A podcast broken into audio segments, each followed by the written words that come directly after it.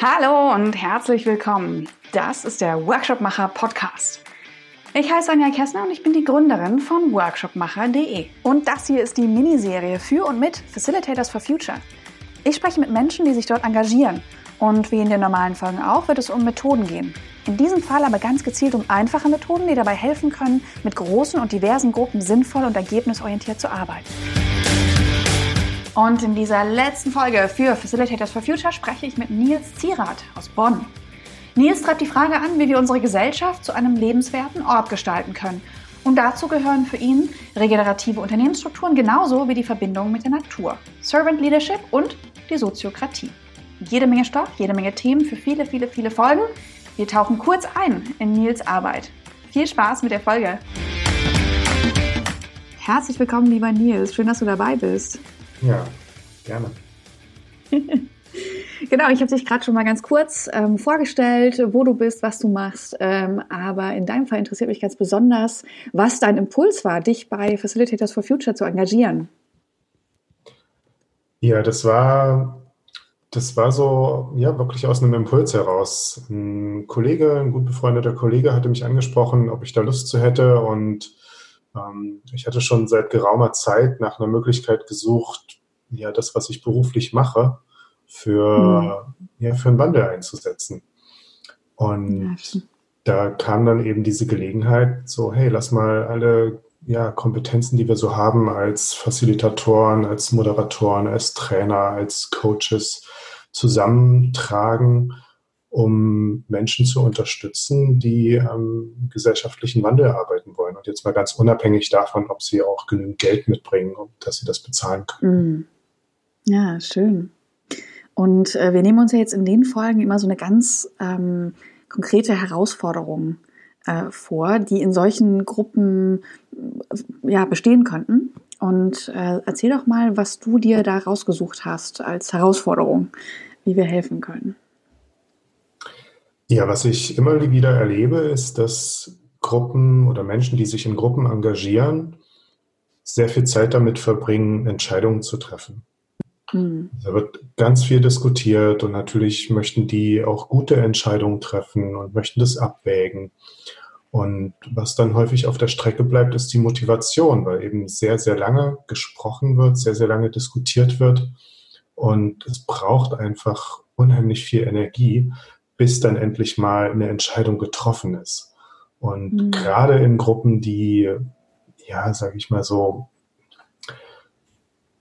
gesellschaftlichen Wandel vorantreiben möchten, die hätten es am liebsten gerne im Konsens. Und das dauert mhm. halt einfach wahnsinnig lange. Und da gibt es mhm. ganz wunderbare Werkzeuge, wie das ein bisschen schneller gehen kann. Dann habe ich zwar nicht Konsens, aber auch was, was gut trägt. Und dann ist die, bleibt die mhm. Motivation einfach viel besser erhalten.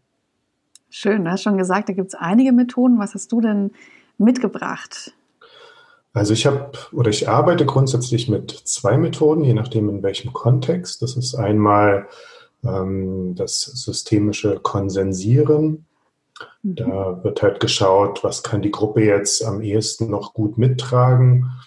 Und was ich für heute mitgebracht habe, das ist eine etwas andere Methode. Das ist ähm, die Konsentmoderation aus der Soziokratie.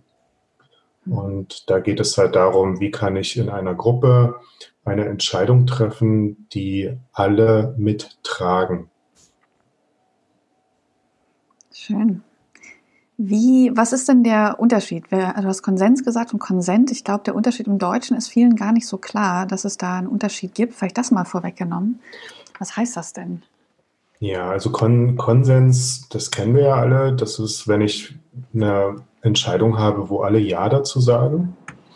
Mhm. Ähm, und ja, gerade bei kontroversen Diskussionen oder bei kontroversen Themen kann das eben sehr, sehr lange dauern, bis ich alle wirklich im Boot habe und sie sagen, ja, das ist genau das Richtige, was wir tun. Ähm, das ist genau die richtige Variante, wie wir das machen. Und ich stehe voll dahinter. Das ist Konsens. Wenn jemand sagt, ich stehe voll dahinter, es gibt keinen besseren mhm. Weg. Und Konsent unterscheidet sich vom Konsens in der Form, dass ich auch alle frage, dass aber nicht notwendig ist, dass jeder und jede sagt, ich stehe voll dahinter, sondern es reicht, wenn alle sagen, ich bin bereit, das so mitzumachen. Und zwar mhm. auch aus vollem Herzen. Also das ist nicht so, ich, ja, ja, mach dir mal, ich, ja, ich, ich bin schon bereit. Ähm, und innerlich ist dann doch ein Nein. Also es braucht schon irgendwie ein Ja, die Verantwortung zu übernehmen. Und es geht eben bei Consent nicht um die aller, allerbeste Lösung, wo alle Hurra schreien, sondern um etwas, womit wir jetzt losgehen können. Schön. Dann lass uns doch mal reinspringen. Wie läuft das denn konkret ab? Ja, also zuallererst brauche ich ja mal irgendein Ziel, was ich erreichen will. Und wenn ich Ziele habe, die ich erreichen will, stellen sich mir irgendwelche Probleme in den Weg. Und die muss ich lösen. Mhm. Dafür brauche ich halt irgendeine Entscheidung. Und das Ziel ist ganz, ganz wichtig. Denn wenn ich so eine Entscheidung treffen will, muss ich ja immer abwägen, erreiche ich damit mein Ziel? Also komme ich dem näher? Führt mich das zum Ziel hin? Oder führt mich das vom Ziel weg? Also ich mhm. brauche sozusagen am Anfang eines solchen Entscheidungsprozesses immer ein gemeinsames Ziel in der Gruppe. Und wenn ich den, wenn ich das Ziel habe und merke, ah ja, okay, da ist jetzt ein Problem, das müssen wir lösen, dann macht es Sinn, erstmal sämtliche Informationen zu sammeln. Das heißt, ähm, ich spreche sozusagen oder ich, ich trage in der Gruppe erstmal alle Informationen zusammen, die wir so haben, ähm, die dazugehören.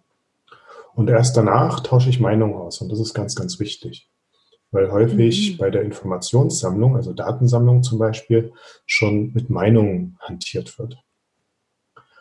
Und nachdem ich dann alle Meinungen dazu gehört habe, dann macht jemand einen Vorschlag, um das Problem zu lösen.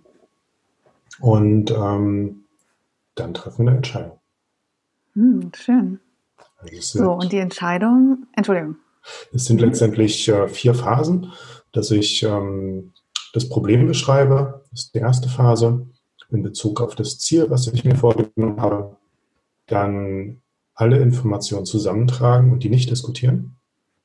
Mhm. Erst wenn die Informationen da sind, dann wird diskutiert, dann werden Meinungen ausgetauscht und ganz zum Schluss wird ein Vorschlag gemacht, was wir jetzt tun können, um das Problem zu lösen. Und dieser Vorschlag wird dann eben entweder angenommen oder nicht angenommen. Mhm. Und eine Besonderheit vielleicht, ähm, in der Soziokratie sprechen wir immer in Runden. Das heißt, ähm, wir sitzen im Kreis idealerweise oder wenn es online ist, dann moderiert die Person halt immer in der gleichen Reihenfolge, sodass alle die Gewissheit haben, ich komme dran. Also niemand muss sich jetzt mhm. wild melden, ah, ich will auch noch was dazu sagen oder Angst mhm. haben, dass er nicht gehört wird. Und das entspannt unheimlich, weil ich genau weiß, ah ja, ich komme ja auf jeden Fall dran und meine Meinung wird gehört. Mhm. Das ist vielleicht was ganz Besonderes, ähm, dass es nicht kreuz und quer geht. Hm. Und sag mal, die in der vierten Phase, die du beschrieben hast, im Vorschlag, das können natürlich auch mehrere sein, nehme ich an, die sich auf Basis von dem, was zuvor passiert ist, ergeben? Oder ist das üblicherweise einer?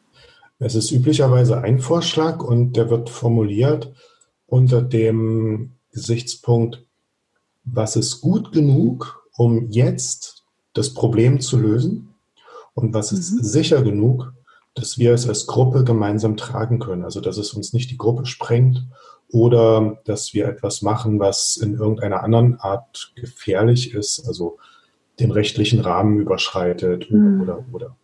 Also aus dem, mhm. dieses das Englische, ähm, also die Soziokratie wurde wurde aus ähm, Amerika importiert, aus den Vereinigten Staaten, ähm, auch aus Holland und da ist halt sehr viel auf Englisch publiziert und die schreiben good enough for now and safe enough to try. Hm, das ist halt mhm. ist gut genug für jetzt und sicher genug, um es auszuprobieren. Es wird uns nicht den Kopf kosten und wir kommen damit einen Schritt weiter. Okay. Hast du abschließend äh, ein konkretes Beispiel, was du teilen kannst? Ja, also ich bin ja als äh, Mitglied des Leitungskreises im Soziokratiezentrum Deutschland unterwegs mhm. und baue diese Organisation mit anderen Kollegen und Kolleginnen auf, sodass wir die Soziokratie weiter verbreiten können. Und im letzten Frühjahr, ja ungefähr vor einem Jahr, haben wir gemerkt, dass wir mit unserer alten Internetpräsenz nicht mehr zufrieden sind. Mhm. Ähm, Das heißt, ähm, wenn wir, wenn wir Soziokratie verbreiten wollen, dann brauchen wir auch ähm, eine Internetpräsenz. Also Ziel, Soziokratie verbreiten und der Weg dahin eine Internetpräsenz. Und jetzt haben wir gemerkt, dass die alte Seite nicht mehr taugte, aus verschiedenen Gründen. Mhm. Also das, das ist sozusagen das Problem. Und dann haben wir einfach geschaut, okay, was brauchen wir denn eigentlich alles? Das heißt, wir haben Informationen gesammelt, was wir damit erreichen wollen, ähm, welche technischen Merkmale so eine Seite erfüllen soll und so weiter und so fort. Und natürlich auch, wie viel Geld wir zur Verfügung haben, was wir selber an Zeit reinstecken können, um nicht so viel Geld zu bezahlen, weil wir alle ehrenamtlich unterwegs sind und der Verein noch sehr klein ist. Das war sozusagen die Informationssammlung. Und dann haben wir Meinungen darüber ausgetauscht. Und zum Schluss eben die Entscheidung gefällt, unter welchen Bedingungen die Seite neu gestaltet werden soll.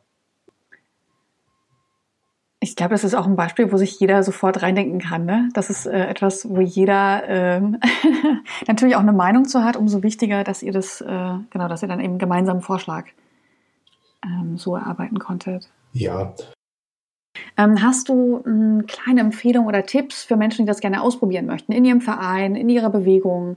Ähm, gibt es da Sachen, ja, die, ja, die, die man schnell umsetzen kann? Ja, also ich würde klein anfangen.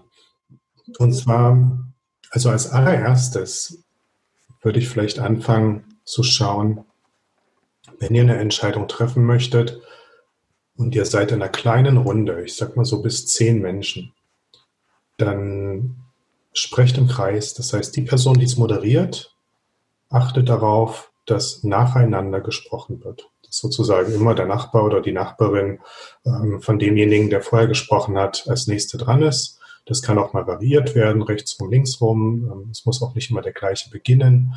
Ähm, mhm. Nur, dass es einfach im Kreis geht. Das ist das Erste. Und das Zweite ist, dass ihr die Sammlung von Informationen trennt von der Sammlung, äh, von dem Austausch der Meinung. Dass mhm. die Moderatorin oder der Moderator darauf achtet. Mhm. Ähm, und ich würde einfach beginnen bei Sachen, die nicht so wahnsinnig kritisch sind, die vielleicht nicht so, ja, wo wenig emotionale Aufgeladenheit drin ist, wo, wo es viel leichter ist, auf einer sachlichen Ebene miteinander zu diskutieren, ähm, weil die Moderation einfach anspruchsvoller ist, wenn Emotionen mit drin sind. Genau, und im Internet gibt es ganz viele, ganz viele Informationen. Also ihr könnt zum Beispiel bei Sociocracy for All also schreibt man Sociocracy, zweimal mit C. Also, mhm. ähm, und dann For All, einfach mal googeln. Ähm, ja, packe ich auch in die Show Notes. Ja. Und da gibt es eine ganze Menge Videos auf YouTube auch, wie das geht, ähm, wie der Konsent kommt, also nochmal abläuft, dass man das auch wirklich mal sieht an der Demonstration. Schaut euch das an und mhm. wie gesagt, fangt klein an. Super. Prima. Dann danke ich dir schon mal, lieber Nils.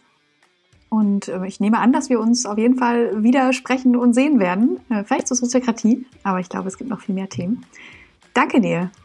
Ja, danke dir.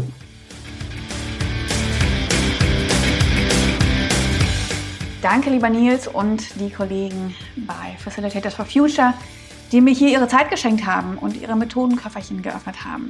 Das war die letzte Folge der Miniserie und vorerst auch die letzte Folge im Workshopmacher Podcast. Ich lege hier eine Pause ein und ähm, ja, schaffe Raum.